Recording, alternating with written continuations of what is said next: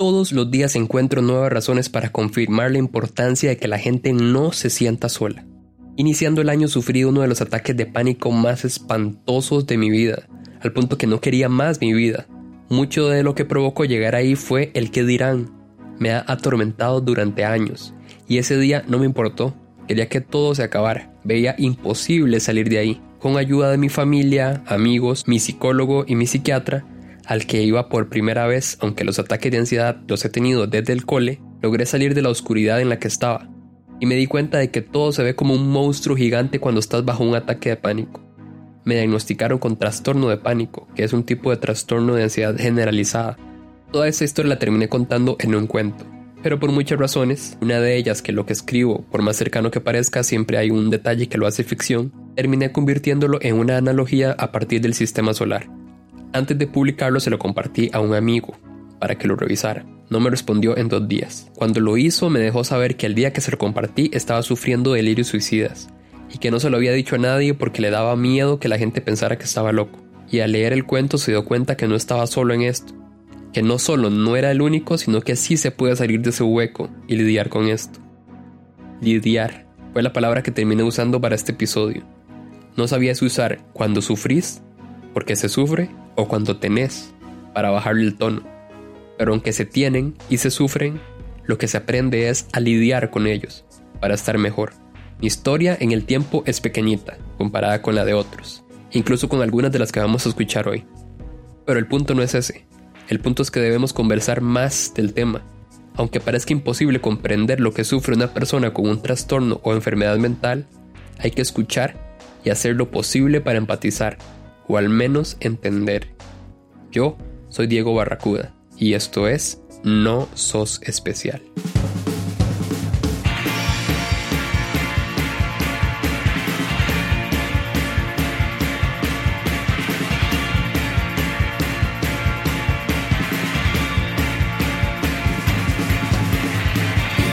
En este episodio vamos a escuchar casos muy diferentes, pero todos con el mismo mérito de ser escuchados. La primera historia es de Silvia García Solís y seguido vamos a escuchar la historia de Montserrat. Hola Diego, este, mira, pues aquí está un poco de mi vida con la salud mental. Eh, mi nombre es Silvia y tengo 32 años. He vivido, uh, bueno, más de 10 con un diagnóstico ya definido de un padecimiento mental que se llama bipolaridad tipo 2. Suele ser considerado como una, un tipo de bipolaridad menor que la 1 eh, tiene también toda su complejidad, ¿verdad? Eh, básicamente lo que trata esta enfermedad es que uno tiende a variar entre depresión e hipomanía, donde la hipomanía es un estado menor a la manía y el otro, el otro aspecto, ¿verdad? Sería la depresión, que esa sí es un poco más conocida por la gente. Yo empecé a manifestar eh, síntomas de que algo no estaba bien cuando tenía 15, 16 años, una cosa así. Eh, tuve la suerte de eh, nacer en una familia con un sentido muy grande de la salud mental. A esa edad empecé a mostrar manifestaciones emocionales que iban más allá de la simple adolescencia. Entonces, eh, mis papás decidieron que fuéramos a, un psiquiatra cercano, cercano de que ha atendido otras personas en mi familia. Fui, fui con él y pues empezamos a trabajar. Entonces, básicamente estoy con mi psiquiatra, el mismo psiquiatra, uh, desde que tengo 16 años. Y pues al principio fue un poco complejo el padecimiento mental no es como que te pueden meter en un escáner o te pueden hacer una serie de exámenes o eh, como todavía hay tanto que aprender del cerebro, ¿verdad? Y, y, aún estamos mucho mejor que antes. Lo complejo es que es como un prueba y error. Entonces, probar con medicamentos y probar con terapias. Yo tuve la suerte también de que el desequilibrio químico que yo tengo en el cerebro es eh, bastante fácil de arreglar. entonces, desde el principio se encontró cuál era la, el equilibrio necesario de medicamentos, de medicamentos especialmente, Entonces no tuve que cambiar muchas veces de medicamento, lo cual ha sido una suerte porque mucha gente pasa por 5 o 10 medicamentos diferentes hasta encontrar el equilibrio necesario. Eh, me estabilicé relativamente rápido, pero bueno, también está toda la cuestión de la pubertad y de la edad emocional de un adolescente principio joven, ¿verdad? También está toda esta cuestión de que cuando todavía no sabes qué es lo que está pasando, tendes o a automedicarte con sustancias. En mi caso, me, me automedicaba, digamos, sin saberlo con alcohol, porque es un ansiolítico y mi trastorno específico lo que tiende es hacia la ansiedad y la depresión. Em, entonces tomaba y había ya ahí una serie de, desequilibrio porque no podía parar, digamos, no, tenía un control sobre el, alcohol, ¿verdad? Em, y además que estaba tomando medicamentos, entonces ya eso no está bien, te desequilibras del todo eso fue un poco como adulta joven, a inicios de 18, 19, 20 años. O sea, nunca dejé los medicamentos sola. Eh, ahí sucedió un asunto, una ruptura amorosa que suele ser como un detonante para todo el mundo, especialmente cuando alguien tiene un padecimiento mental. Sobre eso, pues volví otra vez a donde mi doctor y he estado tomando pastillas desde ese momento. Hablo de medicamentos porque la gente tiende a tener mucho con respecto a de que, uy, mira, es que tengo tal cosa, padezco tal cosa y entonces tengo que tomar psicotrópicos o ansiolíticos o antidepresivos o toda la gama que puede existir. Y eh, se asustan y muchas veces se avergüenzan de eso, pero mi experiencia me ha hecho ver, creo que también, precisamente por haber estado siempre tan apoyada, es que es un padecimiento del cuerpo, o sea, es un órgano que falla, como puede ser eh, el hígado, como puede ser el corazón, como puede ser cualquier cosa del cuerpo. Por alguna razón específica, ella no produce lo que necesita. Entonces, me parece igual de válido que tu cuerpo tu, tu, presión arterial no funciona por X razón y tenés que tomar una serie de estabilizadores de esa presión por el resto de tu vida. Y exactamente igual el cerebro, por alguna razón, eh, no produce ciertas funciones químicas y tenés que sustituirlas, porque si no, no puedes ser una persona funcional. Yo he tenido mucha suerte, la verdad.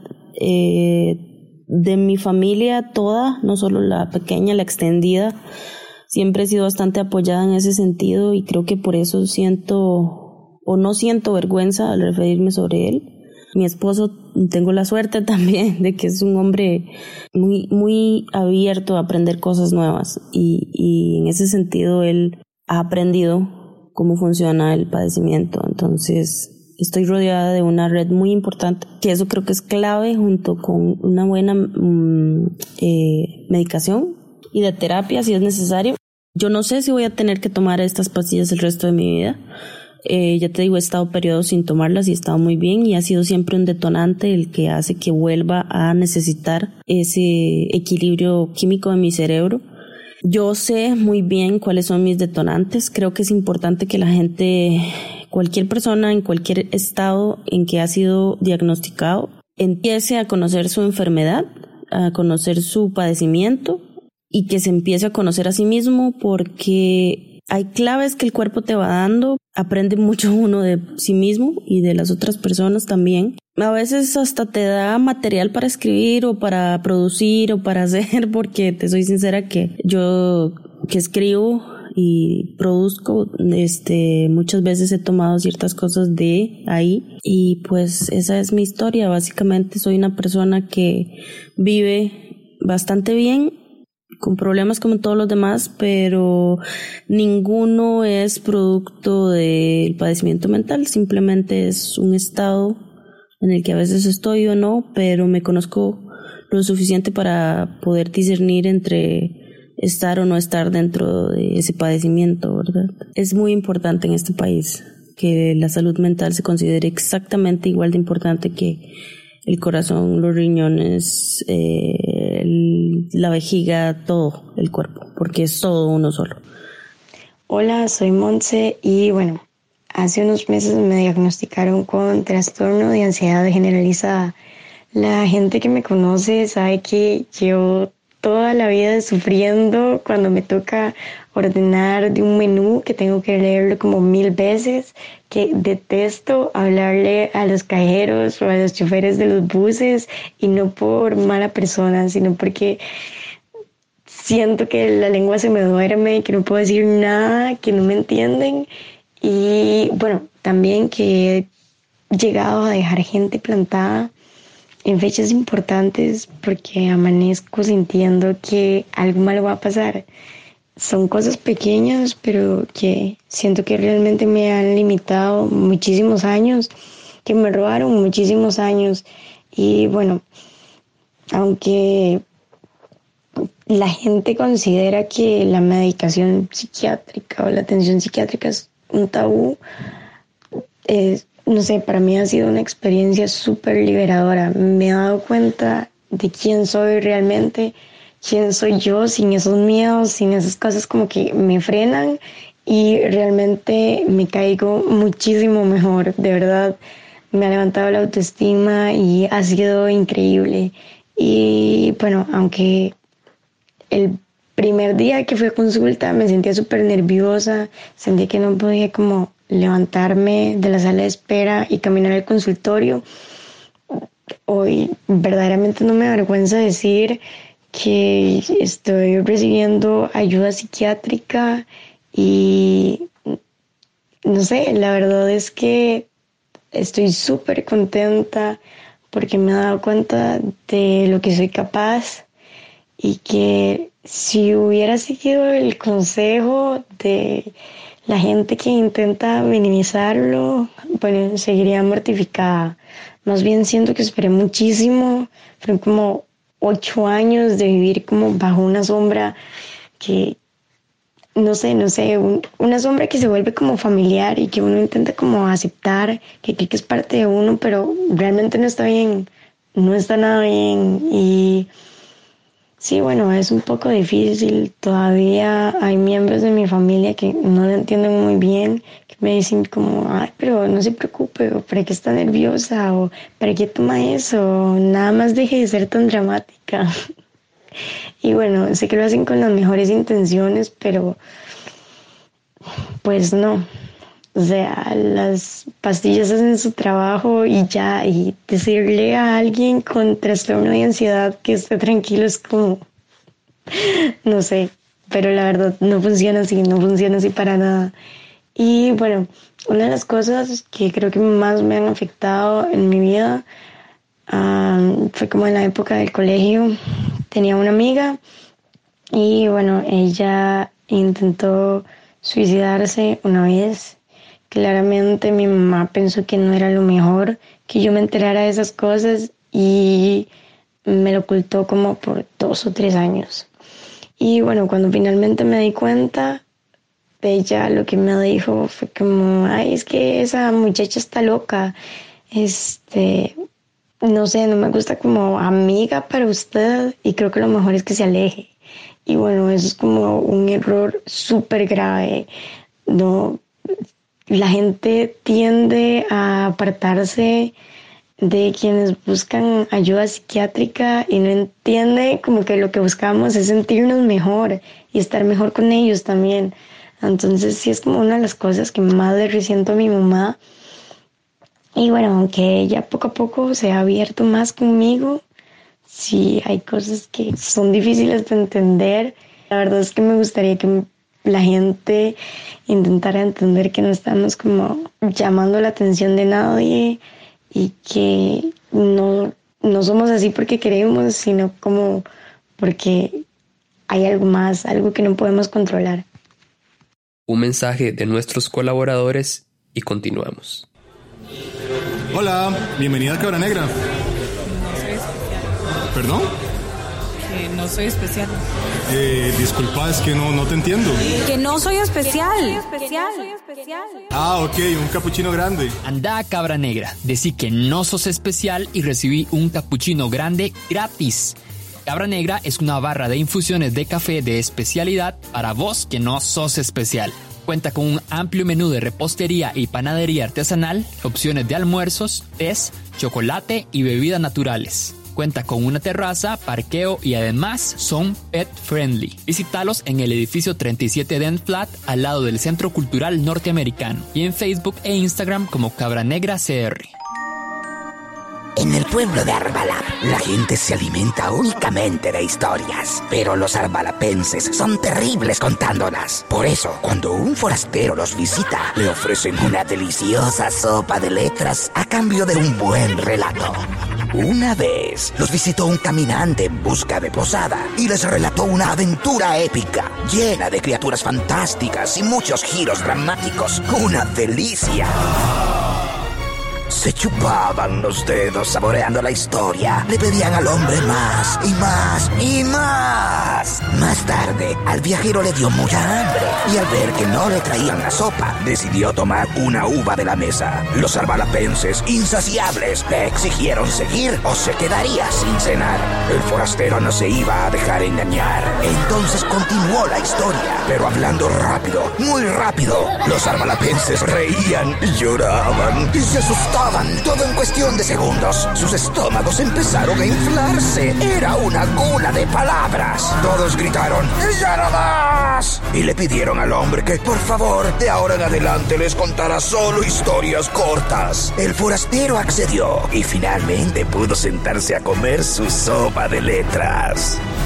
Schnitt Opening, competencia internacional, made in Costa Rica, muestra de sabor local, cartas eróticos, Pippen Schnitt, fiestas, event, circus y talleres del Talent Focus. Schnitt San José, lo mejor del cine en corto nacional e internacional. Ahora vamos a escuchar la historia de Nati Rodríguez y luego la de Kurt Dyer. Hola, mi nombre es Natalia Rodríguez, tengo 29 años y desde los 9 años eh, batallo con el trastorno limítrofe de la personalidad, también conocido como borderline. Para mí ha sido muy difícil porque como lo padezco desde pequeña, desde los 10 años, he pasado por muchos psicólogos, por muchos psiquiatras y en realidad ninguno ha sabido darme un diagnóstico certero. Hasta hace un año en realidad tengo mi diagnóstico ya como tal y sé lo que tengo. También tengo distimia, que es tener el ánimo un poquito más bajo que lo normal. ¿verdad? Como siempre hay un poquito de presión. Entonces, son cosas a las que una tiene que irse acostumbrando y ir forjando su camino y no permitir que éstas dominen su vida. Creo que para mí lo más difícil fue aceptar que yo no estaba loca.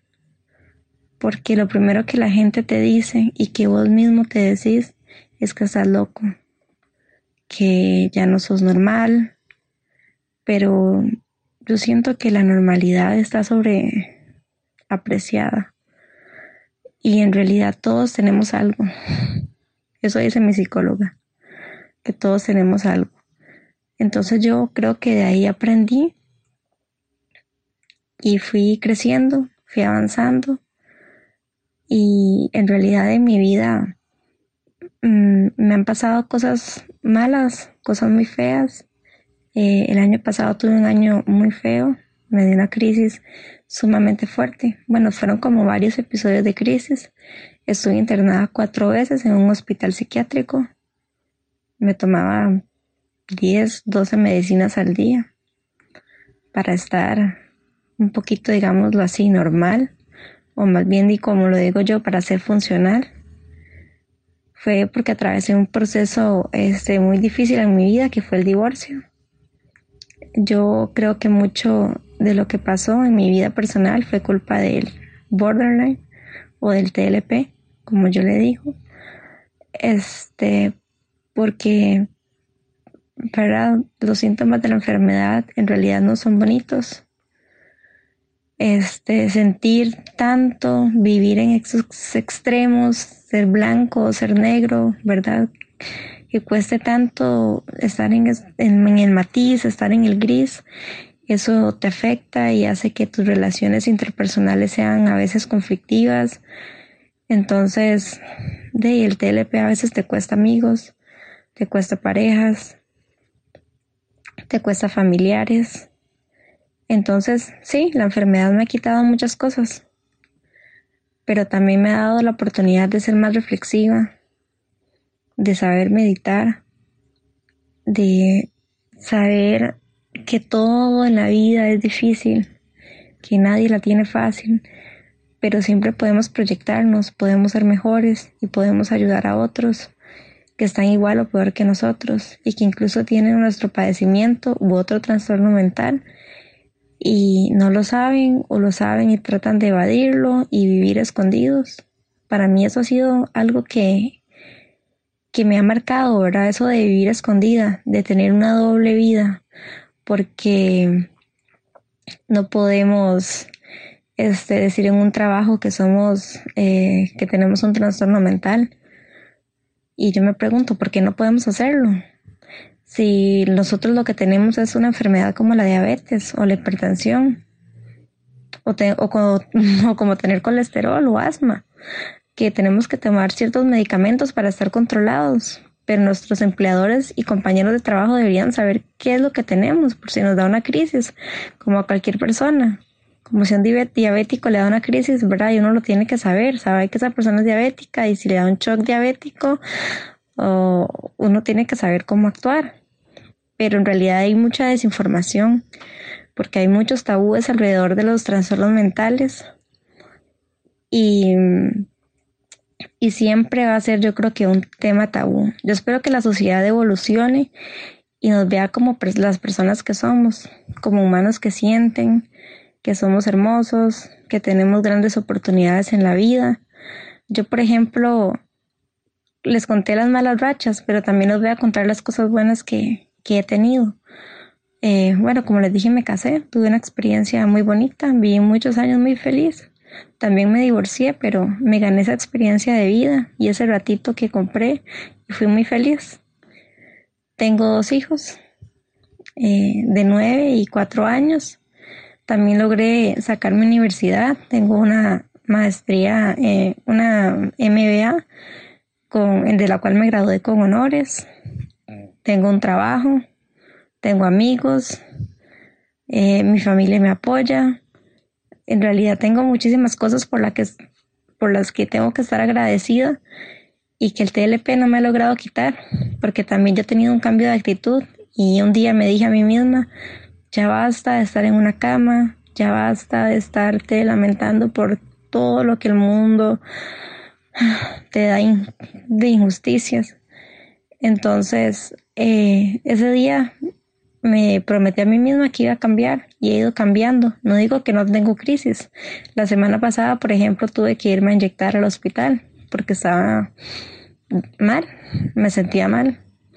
Y esos días siento así como que una crisis me anda pisando los talones, ya uno como que empieza a olerla y a identificarla cuando viene cerca. Pero lo importante creo que es ver lo valientes que somos todas las personas que vivimos con trastornos mentales, ¿verdad? Porque nos toca vivir esa doble vida, nos toca muchas veces escondernos, nos toca poner una sonrisa cuando a veces queremos simplemente llorar nos toca tomarnos pastillas a escondidas para que nadie sepa que tomamos medicación. Este, nos toca muchísimos problemas en nuestro organismo a raíz de los químicos que tomamos. Y todo esto es porque tenemos una deficiencia en nuestro cerebro, porque nuestra química no está bien. ¿verdad? O por cosas que también nos han marcado desde la infancia y nos llevaron a tener ciertas conductas. Entonces, lo más importante aquí es entender eso, que sí se puede salir adelante con terapia, con psiquiatría, con psicología y con el apoyo de otras personas que están pasando lo mismo. Lo importante siempre es buscar ayuda. Y yo también me he intentado suicidar muchas veces, me corto, me quemo. Bueno, ya no lo he hecho en los últimos meses eso es todo un logro para mí, como un logro para un alcohólico que no, no, o sea, que no tome. Que tenga, así como ellos cuentan sus días sin tomar, yo cuento mis días sin cortarme o sin agredirme de alguna forma, sin sabotearme. Pero creo que todo es un aprendizaje y podemos realmente salir adelante. Todo está en nosotros. Y sé que por más dura que sea la vida, tenemos esa característica que nos quitaron muchas otras, pero tenemos la valentía. Y la valentía siempre va a hacer que salgamos adelante.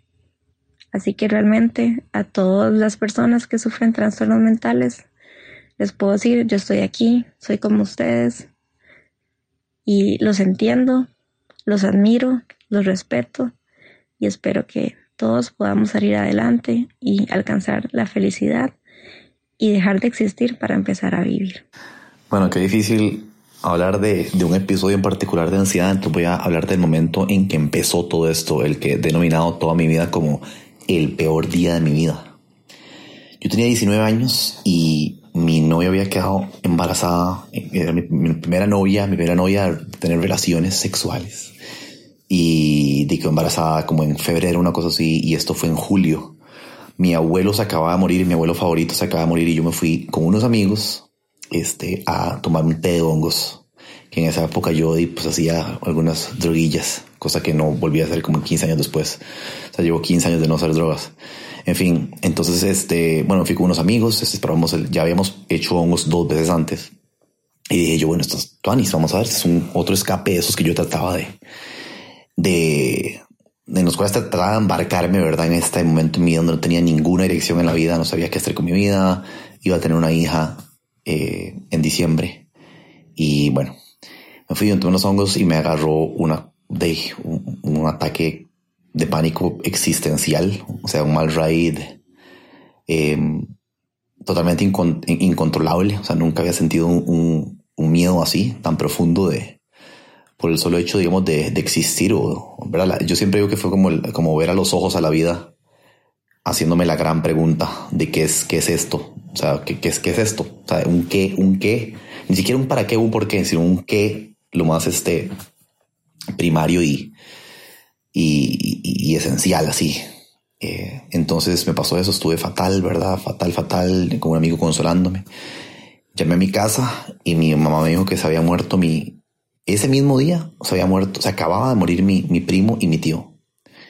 Eh, un mes antes había muerto mi abuelo y se murió mi primo y mi tío se fueron en un guindo. Curiosamente la gente siempre me dice, y imagino cómo te, fuiste más rayos después de eso. Yo no, yo me agarré de eso, de ese hecho, para anclarme a la existencia, porque me está volviendo totalmente loco. Bueno, para no seguir con esta parte del día, bueno, les voy a sigo contándoles de cuándo fue que, cuando fui a mi casa, me fui a mi casa y, fue como, más me estaba viendo loco, se me empezó a, me, fui en bus, esto fue en barrio de la California, ahí a la par de, de manos en la masa, por cierto, este, en un condominio que está a la pura par con mis amigos y de me, me, fui en bus de ahí a Santana, en un, bus de esos viejos de Santana, verdes y blancos y grises. Y mi, me, me paseo Colón, me fui a, a, Santana en bus, volviéndome totalmente loco en el bus. Y bueno, repito, llegué a mi casa, se me pasó, me dormí y espantoso. Y, y no sé cuánto tiempo después, si fue una semana, dos semanas, un mes después, estaba en el bus de Sabana Cementerio yo estudiaba psicología en, en la UNED, atrás, digo en la UNED, en la Monterrey, que estaba a la parte atrás de la Santa Teresita. Yo había quedado súper tocado con eso y me fui, me fui a la, a la U, ¿verdad? Estoy ahí en medio guacero, Sabana Cementerio, en Avenida Segunda, leyendo un libro de psicología transpersonal que me gustaba mucho en esa época. Y yo, y mae, y mae, hijo puta y, me, empezó, me, me agarró el mismo. Lo mismo que yo había sentido con los hongos, lo sentí, pero sin ninguna droga encima. Y yo dije, yo me volví loco. Me volví loco. Nunca me había pasado un ataque pánico en mi vida. Y dije yo, de eso no, no puede ser. Eso es un flashback, pero ya había pasado suficiente tiempo para que fuera como un flashback, ¿verdad? Y, fue, fue, fue, espantoso, espantoso. Y de ahí pasaron, yo, yo estudiaba psicología, entonces digo, uno típico cuando uno estudia medicina y piensa que, ¿verdad? Que todo hipocondriaco, yo igual era con, con eso, yo más soy psicótico. Y bueno, para ir cerrando aquí, porque me dijeron que tenía poco tiempo. Este, de sí, pasé sin decir, sin decirle a nadie esto, porque yo di ese pánico, ¿verdad? De, de quedar como loco Curiosamente, yo creo que no había estudiado ataques de pánico y ansiedad en esa época. Entonces yo nada más sentí y lo, lo asociaba con las cosas que leía en libros o las cosas que, que asociaba, digo, que, que, estudiaba. Y dije, yo soy psicótico o soy esquizofrénico una cosa así. Y pasé sin, sin tener a nadie que, que, decírselo. O sea, yo conozco gente que le empiezan ataques de pánico ahora y yo soy un experto porque ya tengo 20 años de sufrir esto. Y, y, es como que ya me sé todo, el, ¿verdad? todas las cosas que hay que hacer y, a pesar de que cada ataque pánico es, parece que fue la primera vez no hay ninguno que sea peor como la primera. Y pasé, tardé dos años en que alguien me dijera, por mi culpa, ¿verdad? Porque no le decía a nadie, pero tardé dos años en, que alguien me dijera, ma, eso es normal, eso es ansiedad, eso es un ataque pánico. Te estás volviendo loco, este, no te vas a morir, este, y, tranquilo. O sea, y hay formas de manejarlo, sobre todo. A mi hermano le agarró como tres meses después, igual o peor que a mí. y ha sido algo con lo que tengo que, he tenido que aprender a vivir después toda mi vida. O sea, a mí me pasó eso antes de cumplir los 20, a los 30 se me quitó, después de haber también atravesado por una depresión fuerte, eh, a raíz de todos los pues, cambios en mi vida. Es otro cuento. Pero de los 30, o sea, entonces 20 a 30, me dio ataques de pánico todos los meses, o muchas veces estuve en rachas de, de todos los días por, por meses, espantoso. A veces me quitaba, a veces volvía con diferente intensidad y, al, y de los 30 a los 40 no tuve y me volvió a los 40, eh, o sea, el año pasado. Y ahí he tenido que, que, que saludar a, a, ese viejo amigo y, y, y, tratar de entender por qué. De por qué suceden estas cosas. Pero ahí sí, eso es, esa es, es, mi anécdota. Diego, está bien, está bien así. Eh, cualquier persona que, que quiera eh, saber más de esto me puede preguntar. Me encanta hablar del tema porque sí ha sido lo, más difícil que he tenido que sobrellevar en mi vida, indiscutible, indiscutiblemente. Fui a, fui a donde mi psicóloga, la que hoy en día es mi psicóloga todavía. Me. Fui dos años después de tener ataques de pánico, me. hasta dos años. No puedo creer que yo pasé dos años con esa bala sin, sin ayuda. Es, no lo puedo creer, más. Tenía demasiado miedo que alguien llegara a decirme, más está loco, sí. Me daba pavor ir a un, a un, a un psiquiatra, a un psicólogo. Entonces, bueno, Suerte, si les pasa lo mismo y aquí estoy si alguien quiere intercambiar ideas conmigo. El camerino está para el psiquiatra de los trastornos mentales. Alguien del del barrio. Hay que saber confiar. O sea, digo que va al psiquiatra y toma pastillas. Mandarlo loquero. Esas frases las he escuchado solo en la última semana, la mayoría en medios de comunicación nacional, y por supuesto no solo no aportan nada, sino que siguen estigmatizando la salud mental y la ayuda psiquiátrica y psicológica que puede mejorar la vida de muchas personas. Si vos has sufrido un trastorno mental, una enfermedad mental, ansiedad, pánico, ganas de morir, no estás solo. Puedes llamar al 911 si es necesario, puedes hablar con un familiar o con un amigo. Y si ese que crees que es tu amigo no te da importancia, entonces no lo es. Y si no, puedes mandarnos un correo a nososespecial.gmail.com, un mensaje o una llamada a nuestro WhatsApp 7166-2895, porque aquí hablamos pero también escuchamos. Y si seguís pensando en que quienes lidiamos con esto simplemente estamos locos, no solo sos una mierda de persona, sino que no sos especial.